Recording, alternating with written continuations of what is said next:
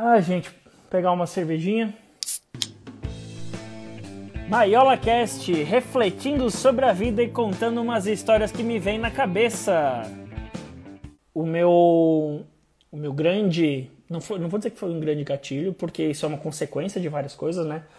Mas quando eu tinha 30 anos, ou seja, foi em 2014. Daqui a pouco vai fazer 6 anos. Foi entre outubro e novembro de 2014 eu estava trabalhando, igual eu tô aqui, tem, tem um computador aqui que vocês não estão vendo, mas assim, eu estava trabalhando assim, no computador, fazendo uma coisa. No, no, trabalhava no banco. De repente eu falei. Na verdade eu não lembro, foi. Não, foi aqui. Foi no lado direito, não foi no esquerdo. Aí eu falei assim. Mas tava com fone de ouvido. Só que eu não percebi esse barulho que eu fiz, essa expressão, assim, né? E continuei trabalhando, mas assim, meio com desconforto, assim. A moça que estava na minha frente, Priscila, é, olhou e falou assim: Fê, tá tudo bem? Eu falei: Por quê? Ela falou: Porque você fez um barulho estranho. Eu falei: É, eu acho que eu tive uma dor no peito. Mas tá tudo bem? Eu falei: E ela começou já a ficar desesperada. Eu falei: Não, na verdade, e eu comecei a tremer. E comecei a ficar desesperado junto com ela. E aí começou a tremer. E eu falei, pô, mas é no lado direito, não é no esquerdo, então não tem problema. Mas, sabe-se lá, né? Tem. Acho que se tiver algum médico, alguém que entende aí. Perdão da expressão, foda-se, cara. Eu sei que era uma dor no peito. E doeu. E eu vou tentar resumir aqui, mas. Cara, eu comecei a tremer, minha, minha pressão subiu absurdamente. É, até que chegaram, chegou o pessoal do, do ambulatório, bombeiros, tudo mais, me levaram para o ambulatório é, de cadeira de roda lá, porque você não pode mexer muito, etc. Cara, depois de uns 15 minutos que eu cheguei lá, porque o prédio onde eu trabalhava era grande, eram vários prédios, cheguei lá 10, 15 minutos, tipo, fui medir a pressão. Depois de 10 ou 15 minutos a minha pressão tava tipo 19 por 14, uma coisa assim. Então, provavelmente o meu pico de pressão foi até mais alto do que isso, quando eu tive a dor, né? Aí, beleza. Tava tomando água, o pessoal tava me dando água, o pessoal lá super me acudiu, né? Mas tudo bem.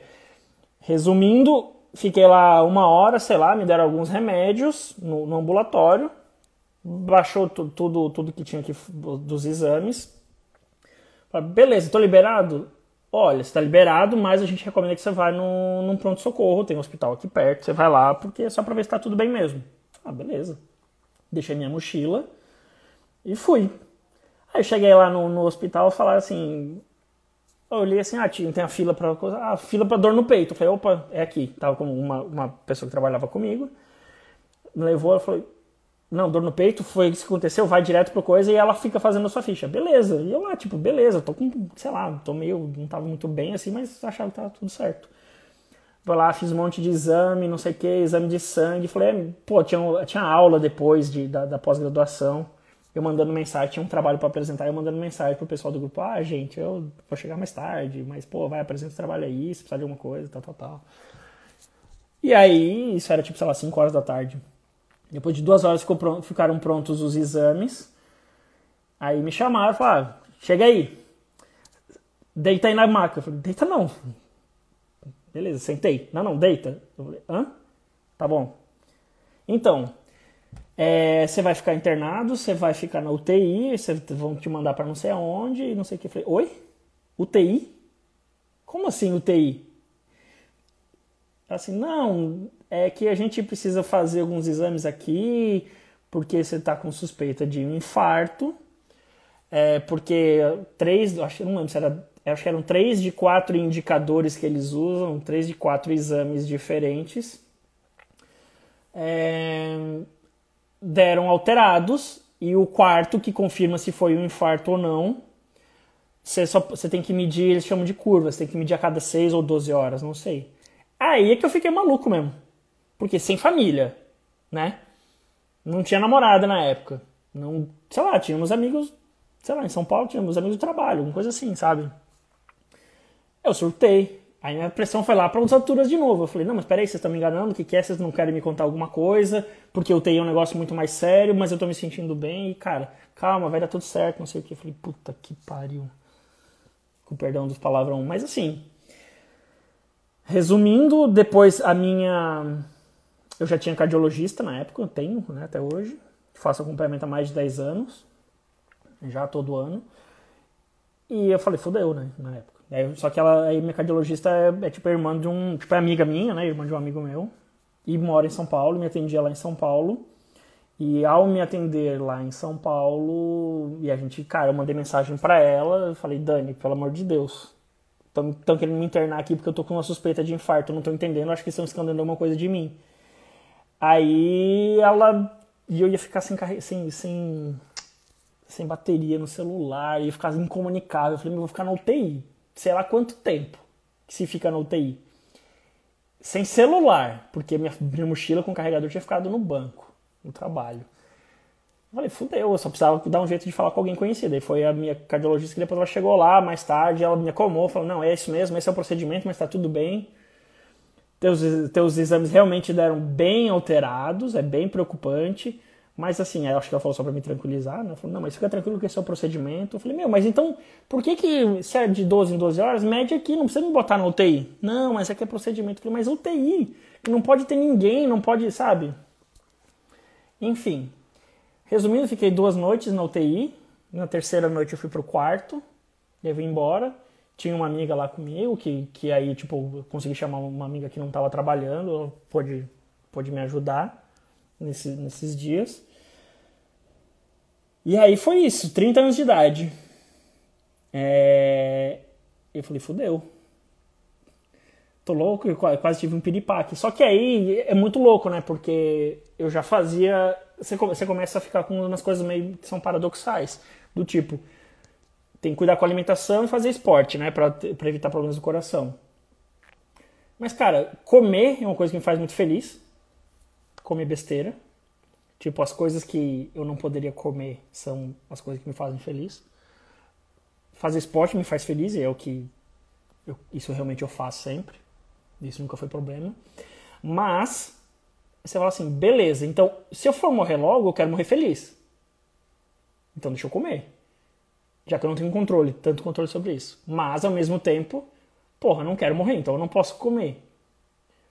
Pizza, hambúrguer, catupiry, calabresa, vixe. Então, mas peraí, então eu... Mas se eu não for comer, eu não, se eu não comer isso, eu também vou ficar triste.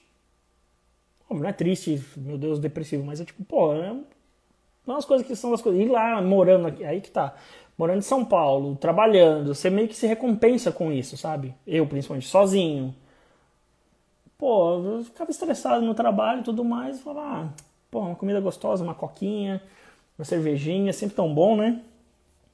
Então, aí fica, é muito paradoxal, que você fica numa neura do tipo, beleza, eu vou ser feliz e talvez morra logo, ou eu vou me cuidar, mas tipo, não vou me permitir, tipo, ter meus prazeres, aí, tipo, que, que graça tem, tá? Eu tô sendo bem dramático aqui, apesar de ser de gêmeos, tô dando uma de canceriano, mas tô resumindo, né?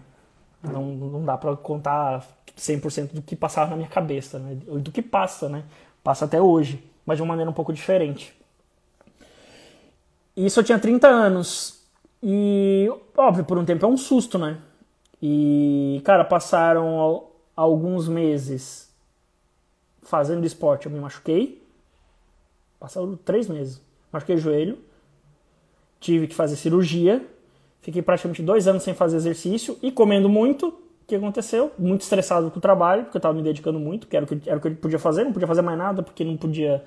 As coisas que eu mais gostava de fazer, que era comer e, e jogar bola e correr, eu não podia descontava na comida. Então, então era tipo, foi o lado mais fraco.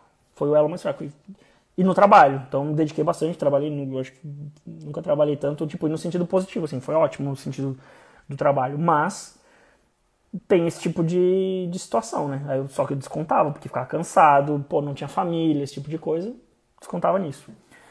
Porque não podia fazer o meu. Eu não tinha válvula de escape, né? E aí a válvula de escape era comida.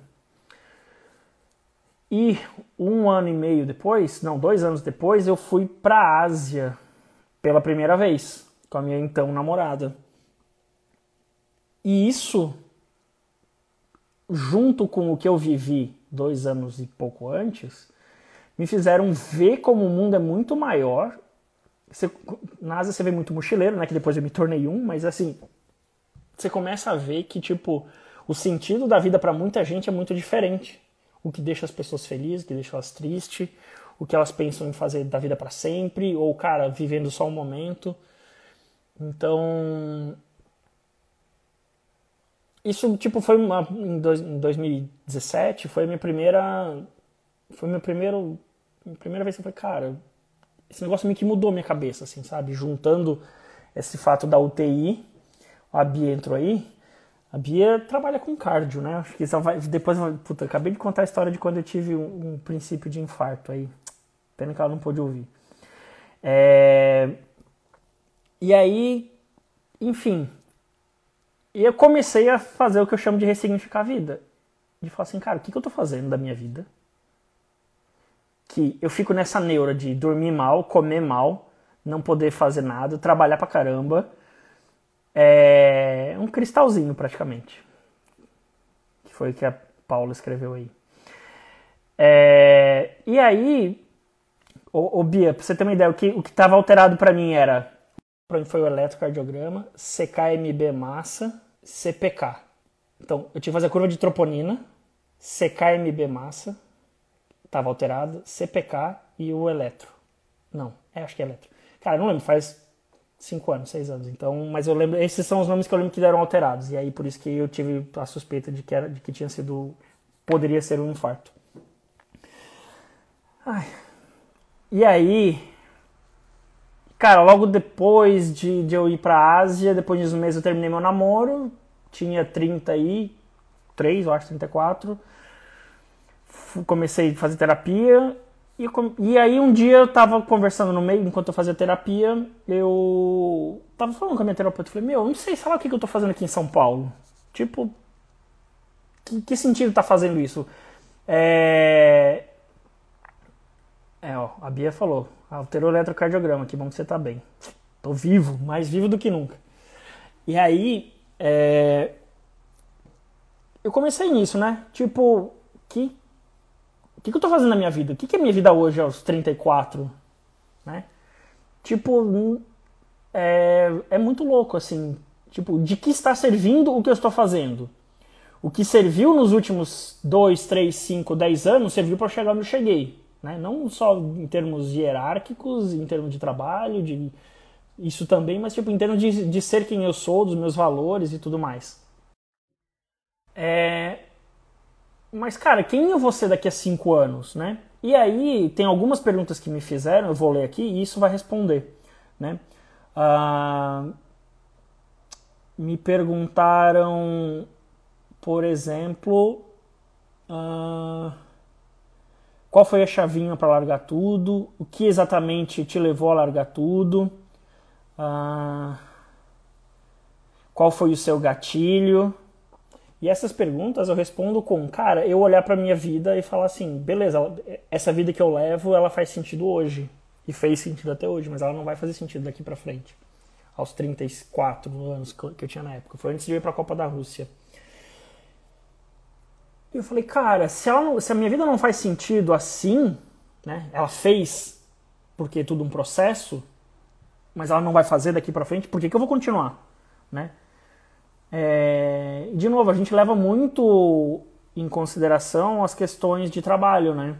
A gente olha assim, pô, o cara tava com bom trabalho, bom emprego, bom cargo, etc. Será que é porque tava com medo porque não ia ser promovido, ou porque ia ser mandado embora, ou tava. Hum, cara, não era nada disso. Era minha vida mesmo, né? Eu olhar e falar, cara, eu tenho 35, vou chegar nos 40, vou estar tá fazendo a mesma coisa, né? Pensando que vou continuar trabalhando em São Paulo, talvez com namorada, casado com filho ou não.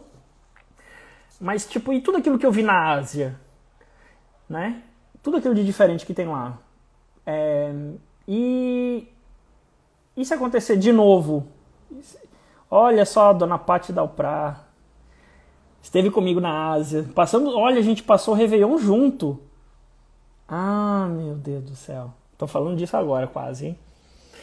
E aí, cara, é uma riqueza cultural lá que você olha e fala assim, não é 20 dias de viagem, óbvio que isso ajuda, obviamente, especialmente em férias, que em 20 dias de viagem você consegue conhecer. Mas para mim, de, depois dos 20 dias ou 25, isso me abriu uma, um desejo de conhecer muito mais, de me aprofundar mais na cultura, pelo menos de ficar mais tempo.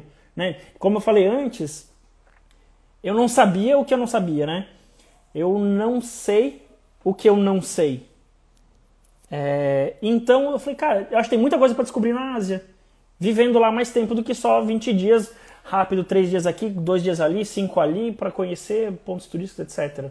Como é que eu vou conhecer mais a cultura, o povo, outras formas de ver a vida, se eu fico cinco dias num lugar, três dias em outro?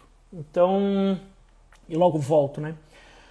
Então eu falei, cara, eu acho que eu preciso de mais tempo para para isso. E se eu tiver um piripaque de novo, ou algo parecido com um piripaque, cara, eu quero ter aproveitado isso, eu quero ter conhecido isso. Isso me, de, isso me despertou um desejo de falar assim, cara, se eu morrer antes dos 40, eu não quero passar por essa vida sem ter vivido essa experiência. Só que aí eu tava bem no trabalho, o trabalho tava indo super bem, etc. Eu ia pra Copa da Rússia dali a uns dois meses e eu tava na terapia e conversava com a minha terapeuta, etc. E falava, puta, eu preciso decidir. Não é que eu preciso decidir, mas tô pensando nisso, tô pensando em tirar um sabático, tô pensando em pedir as contas, blá blá blá blá. Mas, cara, é difícil, cara, é difícil tomar essa decisão. E aí um dia eu tava tomando café com, com uma amiga no, no trabalho. Eu falei, pô, olha, ela tava começando, ela tava fazendo coach de carreira. E ela tinha parado terapia para fazer coach porque era o que dava para ela no, momento, né, financeiramente, de tempo. E eu falei pra ela, cara, eu tô fazendo terapia, que é, pô, tô repensando a vida e não só a carreira, né? Porque o banco aqui eu gosto, etc. Mas, pô, na verdade eu tenho que pensar na minha vida e tal. Eu tô pensando se eu não tô desperdiçando, se eu não poderia fazer isso, isso aquilo, né? Isso tudo que eu contei pra vocês até agora. E ela falou, e por que você não vai? Eu falei, não é que eu, não, não é que eu falei, eu olhei assim e falei assim, cara, por que, que eu não vou? Ela falou, meu, eu tenho um filho de 9 anos para criar, se eu não tivesse ele, na situação que você tá, ou que eu tô, eu já teria ido. Com 30, 30 e poucos anos de, 30 e poucos anos de idade. Pra, pra que se privar disso? Ela falou, meu, ela falou, eu, ou eu pensei, eu, eu pensei isso, eu falei, cara, realmente, cara, nada me impede. Nada me segura. Tipo, eu não tenho filho. Meus pais, graças a Deus, não dependem de mim, nem financeiramente, nem emocionalmente, tipo, não, não tem problema de saúde, esse tipo de coisa. Então, será que eu não estou desperdiçando a chance que eu tenho de fazer alguma coisa que vai ser grande para minha vida? Porque eu, sei lá, não sabia explicar o porquê, né? Então, foi isso, tomando. E essa menina, ela não sabe. Faz muito tempo que eu não converso com ela, mas assim, eu não contei pra ela que esse foi o meu gatilho, não vou dizer que esse foi o gatilho, mas esse foi o meu, meu estalo. Que depois eu cheguei, eu acho que foi no mesmo dia que eu ia pra, pra terapia, e depois na terapia eu falei, olha, tomei uma decisão, vou fazer. Ah, é? Que legal, por quê? Aí contei isso tudo, é, expliquei as motivações, expliquei para mim mesmo, né, porque eu tava na terapia, então é para outra pessoa, mas é para você mesmo. E falei, cara, isso faz sentido. Só que daqui a dois meses eu tô indo pra Rússia, vou ganhar, vou gastar muito dinheiro. Porra, é muito caro pra Copa do Mundo e, tipo, eu queria viver. Era um sonho meu ver muitos jogos da Copa. Ver... Então, cara, é alta temporada, era tudo caro. E tava programado já. Então eu falei o quê? E também porque eu sou um ser humano, e o ser humano às vezes se auto-sabota, né? Já falamos sobre isso aqui em outros momentos, mas é.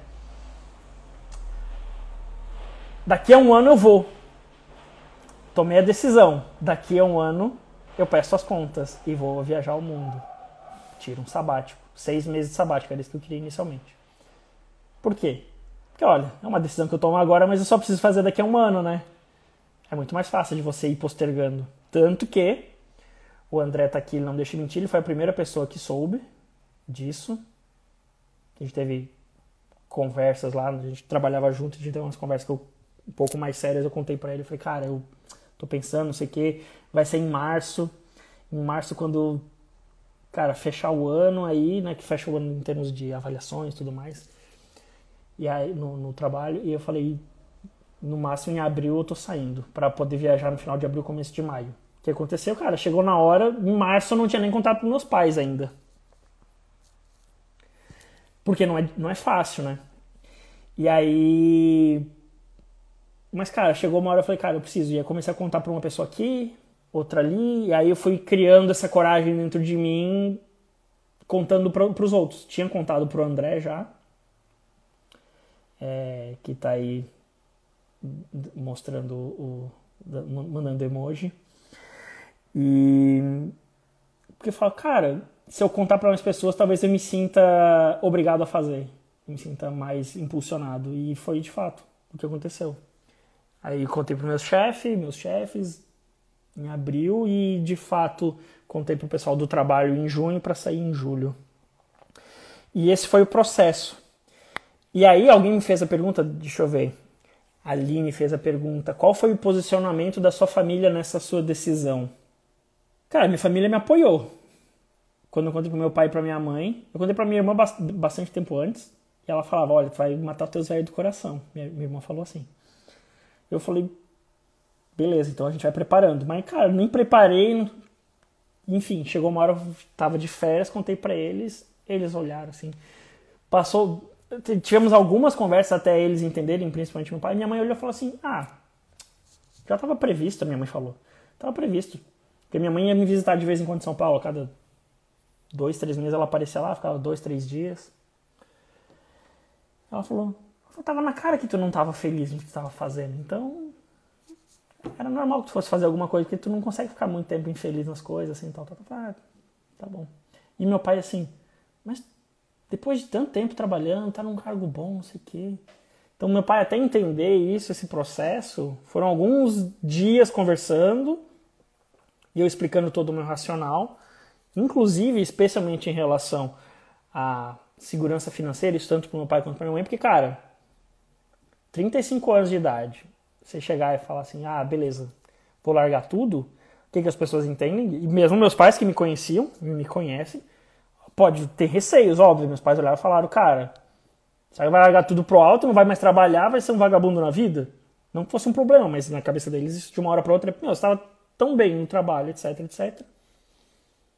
Será que não tem outra saída? Acho que essa essa, essa, essa era a visão deles, né? É... E eu falei, não, dinheiro não, não é um problema, eu tenho dinheiro guardado, etc, etc. E, cara, eu sou um bom profissional. Tipo, daqui a seis meses, depois de seis meses, porque a minha ideia inicial era seis meses, depois de seis meses eu volto e vou procurar alguma coisa para trabalhar, eu vou trabalhar com finanças pessoais, que é o que eu sempre quis fazer na vida, etc, etc. E pronto. É... Aí o, o André está escrevendo aqui. Inclusive a sua coragem nisso me deu coragem para atitudes que eu tomei na minha vida também. É, contar não só se ajuda, como muitas vezes ajuda os outros também. E esse é o ponto do André, e porque, cara, a gente tava vivendo um, um momento lá no, no, no, trabalho que a gente tava tendo umas conversas mais profundas, assim, né? E ele, como ele falou, ele tomou algumas atitudes na vida dele com base no, no que eu tinha contado para ele. imagina se eu conto pro cara, o cara toma uma decisão e depois eu não, eu não, eu não cumpro. Então, realmente, você contar e você fazer o que você fala é importante demais, né? É... E aí, cara, esse foi o posicionamento dos meus pais, né? Isso que eu, que eu contei agora há pouco. Uh, a Aline também perguntou: seus amigos te apoiaram? Uh, cara, amigos, eu. Essa parte que é meio estranha falar, né? Mas, cara, eu não tenho amigos que são, tipo, alguém que. Pessoas que vão. Que eu busco. Não é que eu não busco conselho. Cara, mas assim, eu tenho muitos amigos. Eu sou geminiano, então tenho muitos amigos e poucos amigos, poucos amigos ao mesmo tempo, né? Então. Então, assim, eu não, eu não, não tinha, não tenho amigos que se metam na minha vida, digamos assim, ou que eu abro espaço para isso. Né? Tenho muitos amigos com quem tenho conversas ótimas, maravilhosas, pesadas, profundas sobre a vida, sobre várias coisas, mas assim, essa é uma decisão que não seriam meus amigos ou meus. Tipo, talvez meus pais pudessem me, me influenciar. Mas meus amigos, cara, era uma, era uma decisão que estava tomada, sabe? Eu, eu demorei um ano maturando, durei um ano maturando essa ideia na cabeça e tipo falando, cara, realmente faz todo sentido, né? Desapegar das coisas, desapegar do meu emprego, do, do dinheiro, desapegar. Não é desapegar das pessoas e dos amigos que eu tinha lá em São Paulo aqui, mas é tipo. Cara, eu já eu saí de Blumenau, fui fazer faculdade em Floripa, fui morar em São Paulo, morei um tempo, fiz é, alguns intercâmbios de 4, 5 meses em alguns lugares. E. Tipo, qual o problema de eu desapegar, entre aspas, de novo, né? Então. Eu falei, bora, vamos viver. Acho que é, esse é, é, acho que esse é o principal, é, essa foi a principal, principal coisa. A Camila trabalhava lá comigo também, ela falou, em algum momento, desde que tomou a decisão, você pensou em desistir? Cara, a decisão, eu sempre falei, cara, tomar a decisão foi difícil, mas mais difícil do que tomar a decisão é tomar a ação. Por isso que eu demorei uns 3, 4 meses a mais do que do que estava planejado, tá? Porque eu falava, cara, cada vez eu tinha mais certeza que eu tinha que fazer. Mas parece que, como eu falei até mais cedo, cara, tudo tem um timing, né? E esse tipo de coisa, quando são mudanças na vida, assim, é... você ter certeza, tá seguro do que está fazendo, né? Você ir tateando com família, amigos, não, e não era simplesmente jogar tudo pro alto, né? A gente fala às vezes até, pô, joguei tudo pro alto, joguei, mas não foi tipo, ah, tô de saco cheio. Não, foi tipo, meu, eu vou largar, eu vou largar uma vida para ter uma vida melhor, ou que eu esperava que fosse melhor, né? Então, pensar em desistir não, mas eu posterguei porque eu não, não eu não achava o timing certo, né? É... E aí, a, a Laís e a Ana Maria, Ana, Mar, Ana Márcia talvez, perguntaram como que eu lidei com o medo e qual foi o meu maior receio. Cara, meu maior receio era contar para meus pais. Esse era realmente meu maior receio. Eu falei, cara, não, meus pais não podem ter um baque. Vai que eles têm um piripaque com isso, né? E é, eu não posso dizer que eu tinha medo. Eu pensava muito, né? Eu, eu, tenho, eu tenho, religião. Eu falei, cara, quem vive com fé ou quem vive de fé é, não tem medo. Eu falei, cara, o que tiver que acontecer vai acontecer. Eu já quase morri, né? Contei só pra vocês, eu quase morri dois, três, quatro, sei lá quanto tempo fazia, três anos atrás. Vou ter medo de quê? Se for para acontecer, vai acontecer, né? Então, essa decisão e o sabático que alguém me perguntou hoje, a Laura me perguntou hoje no, no hoje não ontem na verdade no no feed fez um comentário dizendo ah as diferenças entre uma aula de antes do sabático e depois do sabático cara hoje eu sou uma pessoa muito mais desapegada cara se alguém for me roubar que roube eu só não gosto eu não quero que roube meu celular porque o celular tem tanta ah, só o trabalho que dá sabe mas assim, antigamente eu tinha medo de que fossem roubar alguma coisa minha, roubasse, roubasse, entrasse na minha casa, roubasse, porque já aconteceu, né? Já fui assaltado em São Paulo, enfim. Aqui em casa, aqui em Blumenau também já, me já entraram em casa. Meu, eu sempre tinha muito medo que roubassem meu, meu, meu computador, porque é onde eu guardo muitas coisas pessoais, né? E aí, você fala o quê? É... Cara, se me roubar, eu compro outro. O celular é a mesma coisa, se me roubarem, eu compro outro. Vou, vou evitar, vou. Se roubarem o computador, eu compro outro. Ou não compro, para quê? Né? Então, esse é o tipo de coisa que eu acho que a, Bruna falou aqui que liberdade não tem preço, e é, e é exatamente isso. Eu passei a entender melhor o preço da liberdade, o valor da liberdade. Porque uma coisa é você ver o que os outros falam. É um clichê. Na live que eu fiz com o Norton, um mês atrás, dois meses atrás, a gente falou disso sobre clichês. Que os clichês, eles são muito bonitos quando você vê os outros, né? Mas quando você vê e nunca vivenciou algo que faça você pensar naquele clichê e sentir aquele clichê, ele é só um clichê, ele é só uma frase de efeito. Mas realmente liberdade não tem preço. E foi isso que eu passei a dar valor. Eu falei, cara, como é bom estar livre de tudo. Eu trabalho com o que eu quero, com o que eu gosto. Se eu estiver estressado, se eu achar que não estou gostando, eu saio do trabalho. Graças a Deus isso não está acontecendo. Pelo contrário, estou cada vez mais empolgado no que eu estou trabalhando agora. É... Meu, se eu tiver. E aconteceu o coronavírus. Se eu tiver que passar seis meses com os meus pais, morando na casa dos meus pais aos 36 anos de idade, que, nossa, meu Deus. Né? A pessoa que fala de liberdade tá morando na casa dos pais é fácil, né? E é, e é paradoxal, né? Porque você não tem liberdade quase nenhuma. Mas, cara, as circunstâncias, as circunstâncias me fizeram estar aqui e foi ótimo, está sendo ótimo, né?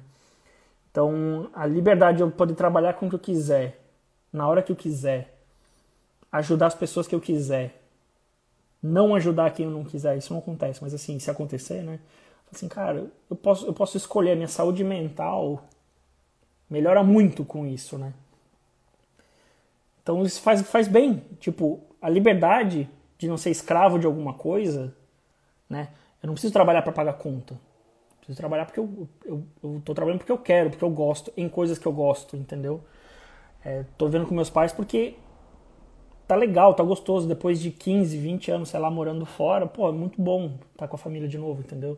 E daqui a um tempo, se eu tiver que viajar em setembro, outubro, novembro, dezembro, janeiro, fevereiro, só ano que vem, eu tô livre. E isso não tem preço. Tem um, um preço financeiro? Tem. Mas eu preparei 15 anos para isso. Né? Como eu falei, foi, eu, descobri, eu descobri que isso fez sentido na minha vida em, em março ou abril. Mas de fato, me preparei a vida inteira para chegar nisso. Alguém mandou uma pergunta aqui, deixa eu ver como é que faz para colocar. Hum, a Bia perguntou: Você não sentia falta do conforto da própria casa? Cara, eu sou chato, cara, com casa. Eu gosto muito. Eu gosto muito. Gostava muito da minha casa onde eu morava sozinho, sabe? Tô aqui, faz duas semanas que meus pais estão na casa da minha irmã, eu tô, tô sozinho em casa, só com a gata, só com a mocinha, duas semanas. Cara, deixar a casa do meu jeito realmente. Meu jeito no sentido bagunçado mesmo, tá? Nos meus horários, eu lavo a louça quando eu quero, cara, isso eu sinto falta. Mas era o preço que eu tinha que pagar de viver em hostel. É, viver em hostel de quarto compartilhado, é, tudo compartilhado, né? Banheiro, dormindo em beliche. E eu, eu achava que era. Eu tinha muito preconceito com isso antes. Isso é uma coisa que eu mudei também. Cara, hoje eu olho e falo, cara, hostel, da hora. Tomara que as pessoas do hostel sejam legais, né? É... Só que eu, eu realmente eu preciso de um pouco de. Eu preciso de um pouco de. De espaço de vez em quando. Então, eu, como mochileiro, passava três, quatro semanas em hostel, mas, cara, tirava uns três, quatro, cinco dias para ficar num quarto privado. Às vezes em hostel mesmo, que também tem, num quarto privado com banheiro privado, é, que é quase um hotel. Mas, cara, eu preciso fazer uma bagunça, sabe? Preciso jogar minhas coisas. É, então, isso realmente é algo que é, eu senti a falta. Mas você aprende esse tipo de. Você aprende a desapegar desse conforto quando você vê o que você ganha com isso, né? De novo, é outro clichê. Né? E, cara, óbvio, viajar com, com luxo é muito bom. Né? Minha vida inteira foi assim. Não, não altos luxos, né? Mas, cara, dividir, dividir banheiro. Puta, cara, dividir banheiro é foda. Né? Dividir quarto é foda. Pra quem. Eu, eu não tenho tanto problema com dormir, pelo menos. Mas, assim mas, na média, a experiência de vida de você conhecer pessoas em hostel, cara, é sensacional. Assim, ó, é... Eu conheci, cara, pessoas maravilhosas, assim, ó, sabe? Em hostel. Porque eu abri mão de, do meu conforto. Até porque tem que, né? É impossível você fazer uma viagem de longo prazo de mais do que 3, 4, 5 meses só ficar em hotel. Você precisa gastar um pouco mais de de gastar um pouco mais, cara, é muito mais, fica muito mais caro você pagar hotel, né? Bruna, legal que você teve coragem para tomar essa decisão. Às vezes a gente vai só vivendo a vida no automático, precisamos de umas sacudidas às vezes. Precisando de umas sacudidas, uns tapas na cara, às vezes um tapas na cara da gente mesmo, ou não sei se você estava aqui quando eu contei, ou às vezes um princípio de infarto também ajuda, né? A gente refletir, principalmente. E a gente sai muito. E eu acho que terapia ajuda muito, porque na terapia você tem alguém te ajudando no seu autoconhecimento, né? Então, te ajudando a entender se o que você está sentindo é medo, se é resistência, se é apego, se é. Cara, o que, que é, né? O que está te motivando a ter esse sentimento e por que, que você não faz o que você quer fazer, né? Então, a, a coragem, ela é muito mais. Ela vem muito mais. Eu, eu, acho que eu postei hoje, né? A coragem vem muito mais quando você pensa, cara, para eu continuar minha vida no automático, eu vou, eu vou precisar. Vai ser muito fácil eu continuar minha vida no automático. Mas quem eu vou ser daqui a cinco anos, eu não quero ser. Opa, qual é a minha situação? É fazer alguma coisa diferente, é mudar, né? Então, de novo, isso não é aos 25, 23 anos de idade. Foi aos 35, depois de viver muitas outras coisas também. Então, acho que assim que, que eu enxergo essa coisa. Cada um tem um timing, né? Para mim foi aos 34, 35. Para os outros pode ser aos 25, pode ser, pode ser aos 45, pode. Cada um passa pelos seus, pelos seus percalços e pelos seus pontos bons na vida. A segunda, na verdade, quase morte, eu tinha dois anos de idade, fui atropelado por um Fusca. Eu tava andando de Velotrol, como que chama? É... A gente chama de motoca aqui, aquelas de plástico pequenininha, né? Tava andando lá no condomínio e um Fusca não viu e passou por cima de mim. E não é porque eu fui atropelado, né? Que eu digo, foi uma quase morte, porque literalmente o carro passou por cima de mim, né? E aí a roda não passa. Cara, eu não sei porque isso é o que me contam, né? Eu, eu tenho flashes de duas imagens, uma imagem. Eu tava embaixo do. O flash que eu tenho é que eu tava embaixo do carro e via pés e pessoas abaixadas olhando, assim. Não faço ideia quem eram, mas. Isso é a única imagem que eu tenho na cabeça. Tinha dois anos de idade. E. E, e o. Tipo assim, o, o, o guidon é de. O negócio é de plástico, né? A motoca é de plástico, mas o guidão é de ferro. E né, tinha. Era tipo paralelepípedo. E aí quando o carro passou por cima, era um, era um, era um morrinho pra, era um morrinho assim, o cara tava descendo. O, o Fusca tem o famoso capô de Fusca e não me viu, porque era pequeno. Era um morro pra tipo assim, era um morro, um morro pra baixo. E o cara tem o capô do Fusca na frente, o cara não me viu. Chacoalhou um pouco e de repente começou a rodar a roda em falso. Por quê? Porque o guidão tava assim e, e, e enganchou no meio de, do paralelepípedo, né? De, do, de, duas pedras de paralelepípedo. E aí fez uma alavanca e rodou, começou a roda, a roda rodar em falso. E aí, assim, o cara percebeu que tinha uma coisa maior do que só uma pedra, por exemplo, que ele tava passando em cima.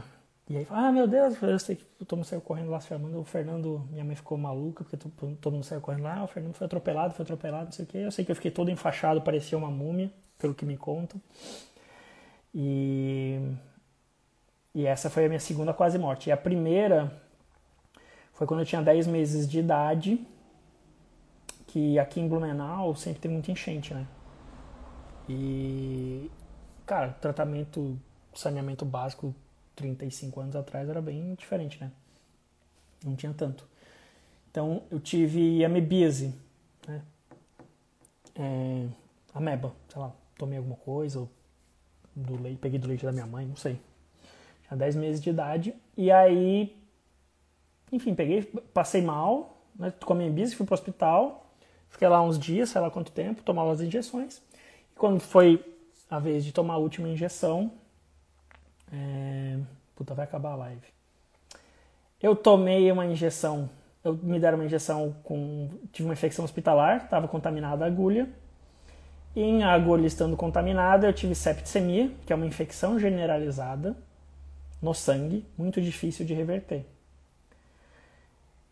Eu tive um choque anafilático. É... Minha mãe estava do meu lado lá enquanto estava tomando a medicação lá. Tive um choque anafilático, que eu fiquei azul, tremendo, depois de 5 minutos, 5, 10 minutos depois de tomar a injeção. E, enfim, resumindo, isso gerou uma septicemia, uma infecção generalizada, quase morri. Literalmente, isso literalmente eu quase morri quase fui pro outro lado mesmo. Tadinha da minha mãe, realmente, é, como o pessoal tá dizendo. Minha tia tá dizendo aqui, tá me chamando de querido, ela realmente sabe que isso é verdade. É, obviamente é o que me contam, né? Então, isso realmente não, não tenho lembranças, mas eu sei que eu fiquei um tempo internado, eu sei que já tava, tipo, médico, eu tive que trocar de médico até. tive que trocar de médico porque meus tios, tias, mãe, pai, todo mundo rezando um monte e. E aí. Cara, o que aconteceu foi que, ao trocar de médico, descobriram o que, que era o melhor remédio. É, e assim eu consegui pelo menos sobreviver. E isso, como consequência, tá lá nos, nos destaques dos meus stories. Quem quiser ver, eu dou mais detalhes. Mas isso gerou algumas consequências e é por isso, por exemplo, que hoje em dia minha alimentação é toda cagada, porque tive problema na recuperação, etc. E etc. Tá terminando a live. E aí, como diz a Graciele aqui, depois disso tudo, largar o emprego foi tranquilo. Pois é. E aí, esse era, esse era o grande objetivo da live de hoje. Vocês perceberem que, cara, eu tive algumas histórias que me fizeram ressignificar a vida. Então, é, muito obrigado para todo mundo que ouviu, quem esteve comigo, compartilhou, quem esteve é, comentando aí. Obrigado, Talita. Obrigado, Bia. Obrigado, Grace. Quem mais estiver por aí. Vou deixar gravado, espero que eu consiga gravar e vou fazer o que agora? Vou comer uma pizza. Obrigado, tia Terezinha. Saúde. Vou comer uma pizza para comemorar comemorar que setembro chegou. Beijo, gente. Muito obrigado e até a próxima. Bom, pessoal, esse foi um episódio do Maiola Cast que sai sempre primeiro no formato de live no Instagram, às terças-feiras às 19h30 ou também quando me der vontade, né? Para participar ao vivo, me segue lá no Instajumping e fica ligado. Mas também fica tranquilo que se você não conseguir ver ao vivo, depois a live vai se transformar em episódios aqui de podcast que você pode conferir nas principais plataformas. Aquele abraço e até a próxima!